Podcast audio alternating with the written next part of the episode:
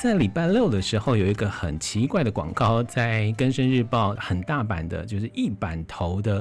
这里下了一个广告，这个广告说花莲县全体畜牧业者站出来，他们内文上面写的，因为一些环团跟反捕风自救会人士的不实的指控，让在地的畜牧业遭受空前的压迫，已经没有生存的一个空间。广告说畜牧业即将灭亡，不要被污名化，不要被打压，不要被欺负，所以他就警告了我们花莲县的全体的民众说，从八月十四号开始。暂时不出租、不出鸡，恳请花莲乡亲站出来挺畜牧业。但这个广告很好玩啊！同样在《更生日报》在十四号那天就有一个新闻说，农委会公告全台的这个肉品呢，八月十四号同步休市。这休市就会刚好碰到了礼拜一、礼拜二本来就休市不卖猪肉这个问题，一直到明天还是不会有温体猪肉。也就是说，从这个广告看到有一些不实的问题是，所谓的不出猪、不出鸡，其实是因为本来就是因为农委会为了要调节高涨的肉价而做的一个结果。可是为什么业者要利用这样的一个方法去模糊视听？如果说业者的意图到底是什么？业者的意图只是希望花莲乡亲站出来挺畜牧业吗？还是业主希望影响到今天下午两点在议会要讨论的花莲县新设置的畜牧业管理自治条例呢？如果说业者他的弓箭是针对于花莲县议会的话，你觉得作为一个业者会想要跟议会或者跟议员产生更大更大的一个冲突吗？那业者为什么会做这样的一个事情？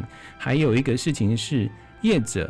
为什么会到现在还有另外一种旧的思维？是我只要用这种恐吓的方式面对人民，人民就应该会站在我们这一边。其实像这种伎俩已经在过去已经实行过了，可是现在都已经一个资讯这么公开的一个时代，人民对于这种带有恐吓的广告接受度会这么高吗？其实我觉得还蛮遗憾，是畜牧业出了这样的一个广告。这个广告所凸显的，其实有很多很多面的这个讨论，包括了待会我们会要访问是这里不是点名了吗？环团或者是反捕风的自救会人士，我们今天就来邀访他们啊，他们其实就是人民啊，人民有人民的想法。其实，在全台各地方，为什么要有管理自治条例的催生？从宜兰县九十二年到屏东县民国一百年，然后到台东云林的一百零四年的通过。嘉义彰化是一百零五年、一百零六年，我们花莲县到目前为止迟迟没有出现花莲县的畜牧业的管理自治条例。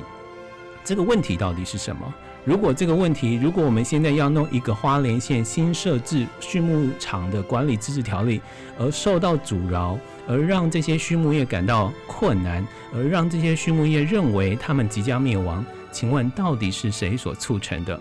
在过去这一年当中，我们看到的事情是什么？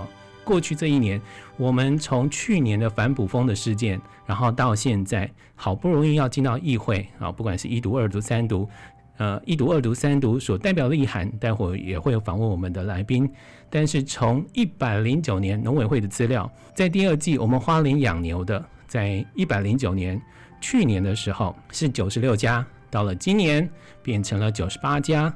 在鸡只的养场上，在一百零九年的家数是六十六家，到了一百一十年的时候，家数增加为七十五家。猪只的部分是从去年的九十三家，到了今年是九十家，看起来。都是增加的，或者是它的影响并不大。可是当它增加的时候，我们真的掐住了这些畜牧业，让他们即将灭亡吗？或者是我们要去讨论的事情是，这个自治条例相对的就更形重要了，因为它不断增加的情况之下，它会影响到的可能是我们的生活。而从十四号的《更生日报》的新闻的广告版面上的广告，我们想要问的是，这背后他们到底的意图？到底是什么？我觉得很遗憾，是我们花莲人常常会用各花莲人自己矛盾的方式去彼此的攻击。但不管是业者或者是人民，我们都是人民，不是吗？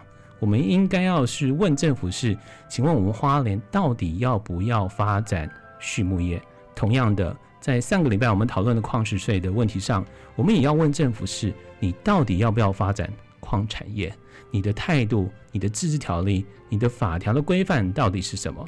这个有法规范下来，不管是业者或是对于人民来讲，他知道我们接下来要有什么样的未来。欢迎光临。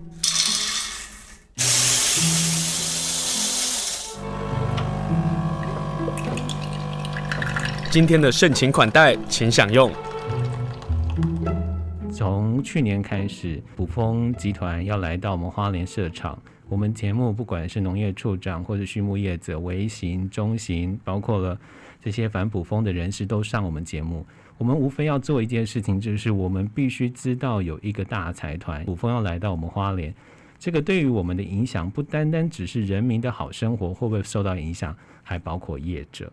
可是，当十四号的这个广告出来的时候，他们点名了反捕风业者以及环团，那我就很好奇了。今天就来访问的是，我觉得是我们花莲的环境保护的教母廖美菊老师，以及他是荒野保护协会的花莲分会的李志芬。Hello，两位你们好。清盛好，各位听众朋友大家好。大家好，我是廖美菊。好，我先从廖美菊老师来谈一谈。那个广告你也看到了，是，你是现在我竟然要被逼着当教母了，谈这件事情太吓人了。但花莲能够保存到一直这样的一个样子，都要非常感谢环保团体一直不断的提醒我们，是我们必须用不同的思考去想，我们花莲到底要走什么样的路。其实，在每一个事件当中，我老实说，我非常感谢环团。因为如果没有环团的呼吁，我们不会有另一番的思考。是，哎，这个会不会是我们要的生活？哎，我们花莲是不是会有改变？哎，我到底希望我的孩子在花莲是什么样的花莲？所以今天请老师来先谈是这个事情上，你其实觉得从这个法条上，你觉得要先回到那个新设置，嗯哼，畜牧业的自治条例上讨论起啊，因为。我们都会以为说法令不溯既往嘛，所以我们在这个捕蜂的事件爆发以后，最纯净、安静、老化的凤林镇都有那么多人出来游行。嗯，从这件事情，我们看到了我们居住的生活环境受到一个很激烈的震荡，所以扶老携幼的大家去游行的时候，我到现场，我看到一阵非常震撼，说。我们花莲什么时候这么关心环境呢？嗯，因为捕风就在我们的身边，就真的在盖了的时候，大家才会注意。这就是我们花莲人的淳朴善良跟很需要改变去注意的地方。因为我们要等到问题迫在眉睫了才要动，嗯，这个真的是常常就会失去了呃理性讨论的空间。对，那十四号那一天呢，朋友转了那个。《更生日报》的头版的这个广告页的时候，我看了也非常的惊讶，因为我们被号称环团的这些环保人士 都被封的哦，我们一直在担心的就就都是这种大型财团，大型财团他们做畜牧的时候呢，他们占了很大的优势，是一个他们资金很充足，对，第二个他们本身就是进口饲料的人，所以他们饲料的取得。是直接从国外进来的时候是比较便宜的，嗯，所以当他们用大量比较低成本的这个方式去蓄养的时候呢，他们在价格上的竞争力呢，其实对我们花莲本土业者的压力是很大的。所以我们一直都以为我们跟本土的畜牧业是同一阵线，我们是大家要一起来反捕风、反大成，任何这种很大型的畜牧业进到我们花莲来，对。可是看到那个以后，我真的非常惊讶。然后接着另外一个朋友就给我传说，这个这个呃停市停肉市停市，这个是全国性的，根本就不是 花莲才这样子。我也是因为大家提的，我才知道有这件事。我也是因为大家说了，我才知道。就没有这个广告，我都还不知道说那个中元节前的，为了要调节会有这种事情。所以从这件事情可以看到，是我们对于肉品的。包括我们自己去买市场，我每次都会扑空啊，说哦，今天其实没有卖猪肉这样，嗯、也就是资讯不对等的情况之下去看这个广告，嗯、我们得到的资讯也就不同。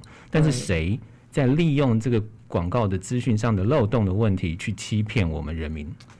这真的是很大的一个问题哈。嗯，广告的用意就是针对今天议会，嗯，因为今天县政府把这个自治条例送进临时临时的这个议会开的临时会，对，那今天就是农业小组要做一读的审查，对，然后他我觉得他们的目标不是要给呃，就是要造成好像有一个舆论，然后要给这些议员压力，我认为的。可是他们应该是评估错误吧？呃，因为人民对这件事情不会有感觉。我我觉得有个东西是，呃，待会要请老师谈一下自给自足哦。我其实到全联，我其实到统冠，我就买到肉啦。是，那你你去做这个动作，无疑就是再次证明一件事情，是我们可以透过别的方式去购买肉。但的确，温体猪肉是有那个需求，可是其他没有那个迫切性啊。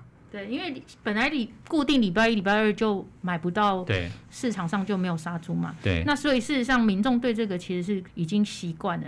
我礼拜一、礼拜二就是买不到，我可以有别的管道去买。所以你觉得那个广告是针对议员？对。可是如果针对议员的话，对施压议员的话，通常业者不大可能会去做这样的事情。业者不想要跟民意代表起冲突，他们会做一件事情叫做游说，并不是做抗议。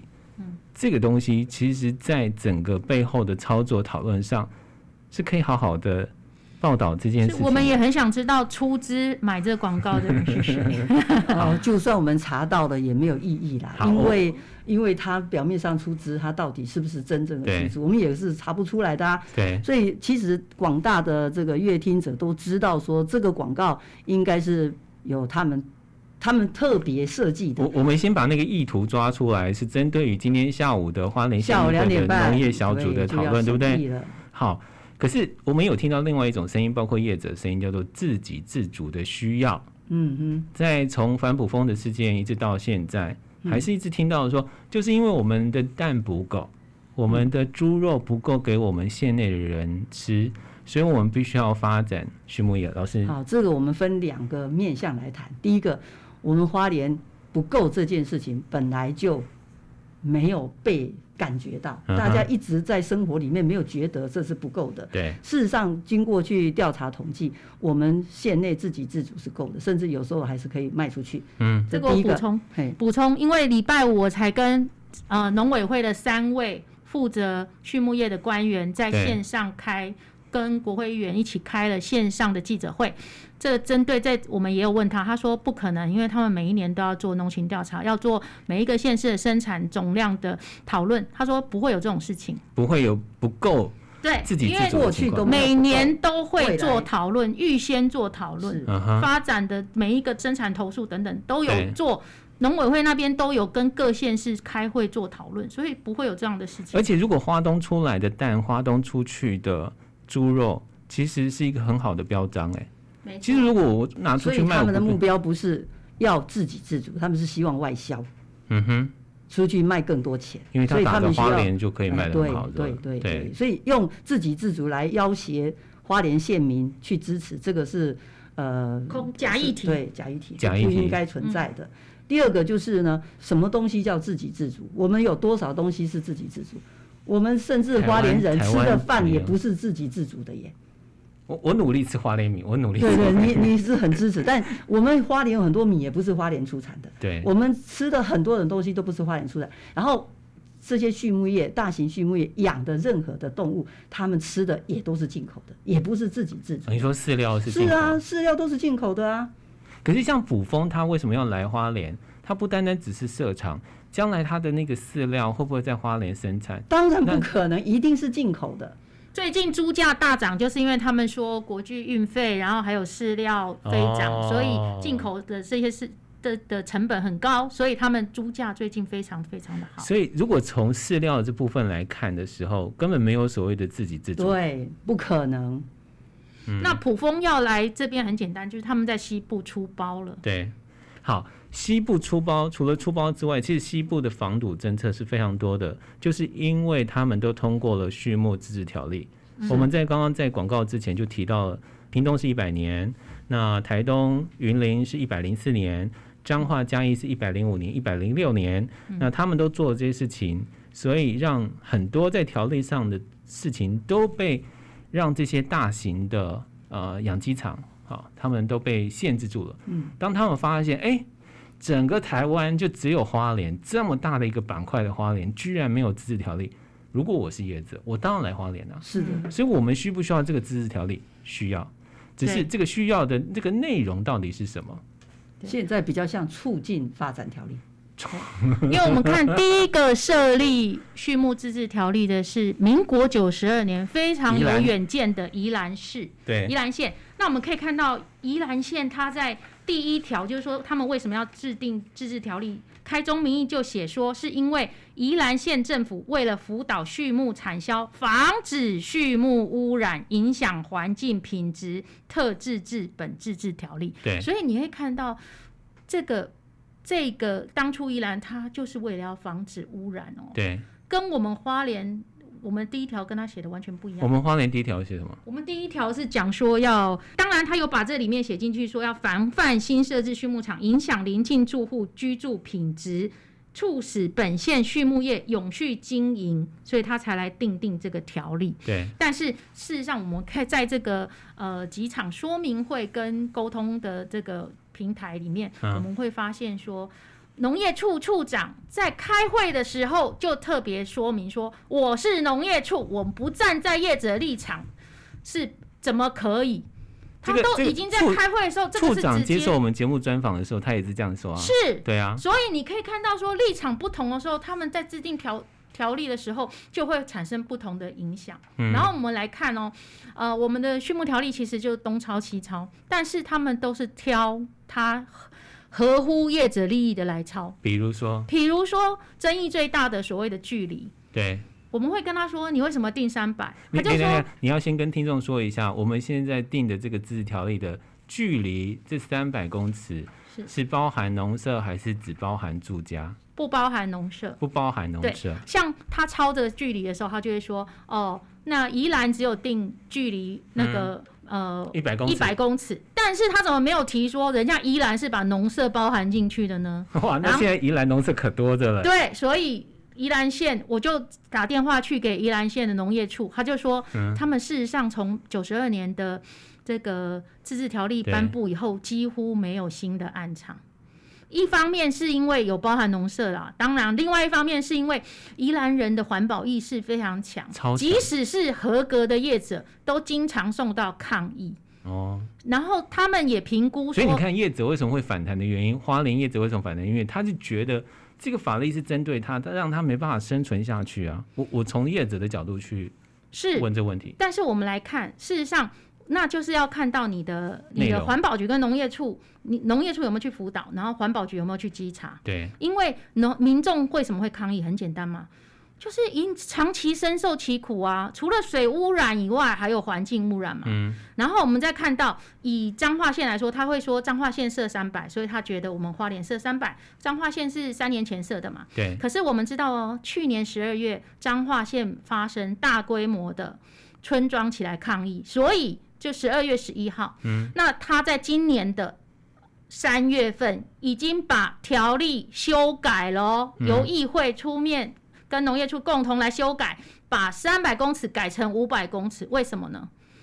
因为就是。人民抗争嘛，人民为什么要抗争？嗯、他们也都是住在乡村的哦，不是像我们住在花莲市的都市的人。因为你在村庄里面，村庄里面不是只有养猪养鸡的人呢，果农也是人呐、啊，种稻的也是啊，种茶的，通通都是啊。农舍是一个很重要的。事实上，这些人他就受到影响。像有一个稻农，他就接受记者访问，嗯、他说：“我本来种稻的，结果养鸡场在旁边，虽然他们用什么水帘式，可是你要知道。”粉尘、气味等等的，它造成它的稻米就是结果那个结稻那个结穗率不佳啊，嗯，所以就是大幅的影响，他最后只好放弃转做别的。所以他就说，怎么会没有影响？一样在农村啊，他们也受到影响啊，还有气味的影响啊，还有健康的疑虑啊。所以他们为什么起来抗争？他们也是农民啊，淳朴的农民被逼到起来抗争。所以你觉得？如果从我们一般人民去看这个条例的话，第一个要去看的事情是那个距离，那个距离应该是设至少五百，然后或者是包含农舍是这样，是这这个是个问题吗？其实严格一公里都还闻得到臭味。对，是啦，是啦，是啦。所以，所以他现在一直在强调。说要怎么样？怎样其实他们通通都没有把它整合在一起。气味真的是很可怕，二十四小时哎、欸。嗯。然后你以现在的，譬如说你养鸡场水帘式的那个还是有气味的，对，并不会因为这样就没有气味，是有降低，但是并不会。你说像农业处会提出说，我们会叫他们呃饲料啊，吃有益生菌的什么，然后会改善比较没那么臭，比较没那么臭跟。不会臭，这是两件事。那请问一下，如果你就是那边的你好在卖那种除皱的那个消毒液。如果你是在那边的人，然后你就二十四小时在闻这个，三百六十五天都在闻这边，你可能二十年、三十年，你你的先上一代也是住在这里的，难道你要被逼得离开这里吗？嗯，你真的觉得说我这种生理性的异味啊，你闻这臭味又不会得癌症，但是你真的觉得这是一个可以居住的？我其实一直很疑问一件事情，是观光处为什么没有发出声音来？就是观光业者为什么没有发出声音来的原因，是因为大家可以想象，我们花莲是全台民宿是最多的，这还是合法的哦，还不包含非法的哦。合法的民宿这么多的情况之下，它不会只是集中在花莲市，或是集中在吉安乡，它是分散在全花莲的。那如果我们不把这个农舍给弄进去，或者是这个距离框得更清楚的话，其实对于观光发展是有很大很大的影响的。在第一场说明会的时候，去年十一月份他开说明会的，我们现场就看到甘城村的村长老村长哦，跟另外一个居民也是年纪很大的阿贝，他们就来，他是说甘城村的养牛场造成他们说在外面晒的衣服都是臭味。对，然后他们大家也知道说，甘城南华那一带也是非常多的新的民宿等等，而且很高级的民宿。对，嗯，然后也有很多新移民，甚至还有所谓新加坡来投资的五星级的什么什么 V、哦、Villa 的饭店。好，那风向对了，这个问味道你就会闻到了。就像前天我的朋友到南华去什么生态公园去玩，他说超级无敌臭，嗯，他受不了。然后我就跟他说，因为那附近就是有很多有种畜繁殖场，以外还有很养，那附近也有很多养殖场。所以，如果这个管理自治条例的通过，它其实是规范业者，甚至应该要去辅导业者，把这些味道能够尽可能降低，或者是把这个污染降到最低。我们也希望这样啊，但事实上，我们这个就要回归到农业处有没有去辅导，对，然后环保局有没有去监督，对。然后有没有想要好好的做这件事情？因为其实你现在很多人人民对于你的不信任，都是因为你过去执执政能力太差嘛，你没有去做啊。等一下，执政能力太差，这个 各有各的说法哦。你 你你，就是我们看到长期以来就是有这个问题嘛，所以你说气味就像人家提到中华纸浆厂一样啊，你就说它合格，但是就臭啊。那你说现在畜牧业的这个，它是不会让你。这个臭味不会让你得癌症生病，可是可是心里会有病，对，很不舒服啊。嗯、我我是觉得说，这个时候一直在强调说科技没有问题，科技造成的效果就会没有问题，这个都是一个虚拟的事情啊。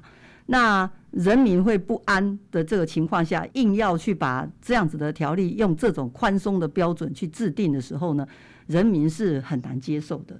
所以农业处一直在强调说，像台东啊，以前定了一个一公里的，后来怎么样怎样，他们自己又改了。问题是，他掉从一千公尺掉到掉到五百公里，对对对，还是比我们多啊。对对对对，所以所以台东的养鸡场就来我们花莲了。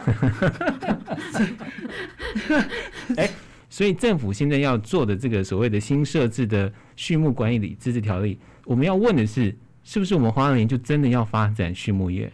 如果政府说好，我就是要发展畜牧业。那我们就理解了这个自治条例的内容到底是什么。但是如果政府不说明他到底要不要发展畜牧业化，这就是我们要问的嘛。我们花莲人到底要什么样的生活？在今天下午两点钟，在花莲县议会要针对我们花莲新设置的畜牧业管理自治条例，哦，要看看要不要一读通过哈。在一读通过之前呢，在审议，然后审议如果通过，它就叫一读通过。那一读通过所代表的意思是什么？待会我跟大家说。不过在今天早上十点钟的时候，光复乡的原住民应该就是阿美族，那他们到了议会这里做抗议。可不可以请志芬来谈一谈？就是光复那里的，其实他们所抗议的，它不是只是在对于距离的问题。不是只是对于是不是要包含农舍的问题。他们今天发的声明稿是针对距离要一千公尺，一千公尺。因为我们知道说，呃，我们不能避谈这一点哈，对，因为。每次开公听会的时候，都有原住民或是说光复那边的代表出席。对。然后只要提到原住民族的智商同意权的时候，农业处的说法都会说是呃，现说呃，就是一些畜牧场他们申请的是私人土地，他们是位于私人土地，所以呢不受原基法的规范。可是我们其实我们真的要面对这个问题，就是花莲县是全台湾。呃，原住民人口比例占比最高的，哦，有到二十八点五哦，就快三成哦，喔。对对对对对对对，对。别的县市可以逃避这个问题，我们可以逃避吗？我们就好好拥抱客家人就好。我们来看看 客家人。哎哎哎，这你说不是不是，就就一报之后，凤林镇说哦，我们是客家最大镇。是，你看到埔封案哦，喔，像就单纯以普丰案来看，它三个预定地在丰平部落、树湖部落。大荣部落、凤信部落、马佛部落，哦，这些不是我们原住民的吗？是啊。那你你可以你可以规避这个问题吗？应该是不可以吧？你光是到玉里，玉里现在在发展牛只、猪只的部分，它也是大部分是对。就那块土地来讲，是阿美族为主的啊。可是如果你到山边，那就到另外一个布农族跟泰鲁格族。所以今天早上他们呃光复部落这边上来很就很多都是部落里面重要关系人，还有地方的呃村长等等都来了。嗯，那当然，身为农业小组的也是呃平原或山原的议员，也有两位有出来。然后接见他们哈，了解他们的意愿。我觉得这个就很重要，因为你真的要去尊重我们在花东，你不好好的重视原住民、原民部落，当这个问题，即使你法令过了，嗯，难道就不会抗争吗？还会有啊，还是会有抗争啊。跟听众说明一下，这个反捕风事件是我们花莲第一个从人民自己出来做的抗争。所以我们为什么特别重视的原因是，他们并不是什么靠什么环团啊、什么团体去自身的，没有，他们就自己人民发现这个严重影响到他们生活，于是开始串联去达成这个事情。这是花莲人民第一次这么勇敢的发出声音。我觉得这件事情是花莲，如果要谈花莲史，这个事情是一定会被标记上去的。我们如何去面对这个问题，才是我们真正要继续走的下一步。对。其实我觉得这个业者在提出他要申请这一块土地的时候，我们的不管是乡镇市公所，或是呃农业处，或者是说相关的呃，不能只是做所谓的纸上文件的审核哦，文件审核可以都齐备，你这就会造成问题啊。就像是收风箱刚开始，你没有去，你没有去现勘，然后你没有从整个乡镇规划来看这件事情的时候，你就会发生。旁边的人就会不开心。问题是乡镇市公所的单位的首长一定会说，畜牧的发展的政策或者是未来的规划是花莲县政府要去做的。当普风案发生的时候，他们都说：“哦，我们只是我们只是盖印章让他送上去，然后是由县政府来审核。”我觉得如果这样子说的话，乡乡镇市长其实有一些规避自己的责任呐。嗯。那我们也看到说，凤林有一个深色养养鸡场的案例，就被凤林镇公所的镇长以农发条例第六十三条，他认为说不符合他凤林的文化景观的 的那个区位的规划，所以把就挡住他。那为什么普丰案可以过，这个不能过？所以这个标准，所以我觉得说，也乡镇市长不是不能有自己的想法，但是你不能完全说你只是橡皮图章，你只是接受他的申请，然后送上去由县政府。那县政府也不可以置身事外，像县政府的呃承办人员也不能说哦，他文件都齐备啊，他都符合法令，我就给他过。其实你要做一个做一件事情，就是协助业者去指认这个区位是不是适合的。可是，如果我们从公务员的这样的一个角度去看呢、啊，依法行政是他们保护他们自己的做法，嗯、是对。所以，所以我们我们是事实上有提出民间版本的呃自治条例，我们希望说呃要有公民参与，要有要有当地的居民的参与，所以我们有提出。但是呃农业处呢，他后来在修正的版本里面也加了一个说哦要开说明会，可是我们仍认为这一条法条是。糊弄的，为什么？因为它上面只写说乡镇公所跟要与相关人士召开说明会。第一个，这说明会的有没有法律效力？嗯，如果里面有人反对的时候呢，你有没有做处理？这里面都没讲，没有施行细则。然后第二个，所谓的相关人士太语义模糊了，就有可能成为玩弄法律的空间。嗯，我找谁来开？是谁谁来确认？我们的民间版本是很清楚的说，在他申请的场址周遭十公里内的居民都要来开。可是现在还有个问题是，花莲县政府找来的是东华大学的老师帮大家拟定了，也就是教授专家级拟定的这个管理自治条例，会不好于民间所设置的自治条例吗？这个叫做人民观感的问题。嗯，事实上，他找的专家学的到底是谁？没有一个居民哦，所以我们也很怀疑哦，我们也很想知道哦，麻烦他公布一下。哇塞，你今天在我节目真的是 炮火猛烈。好，我我们回到这个法条，因为今天下午就是两点要可能会宣布一一读，这个一读通过所代表的意思到底是什么？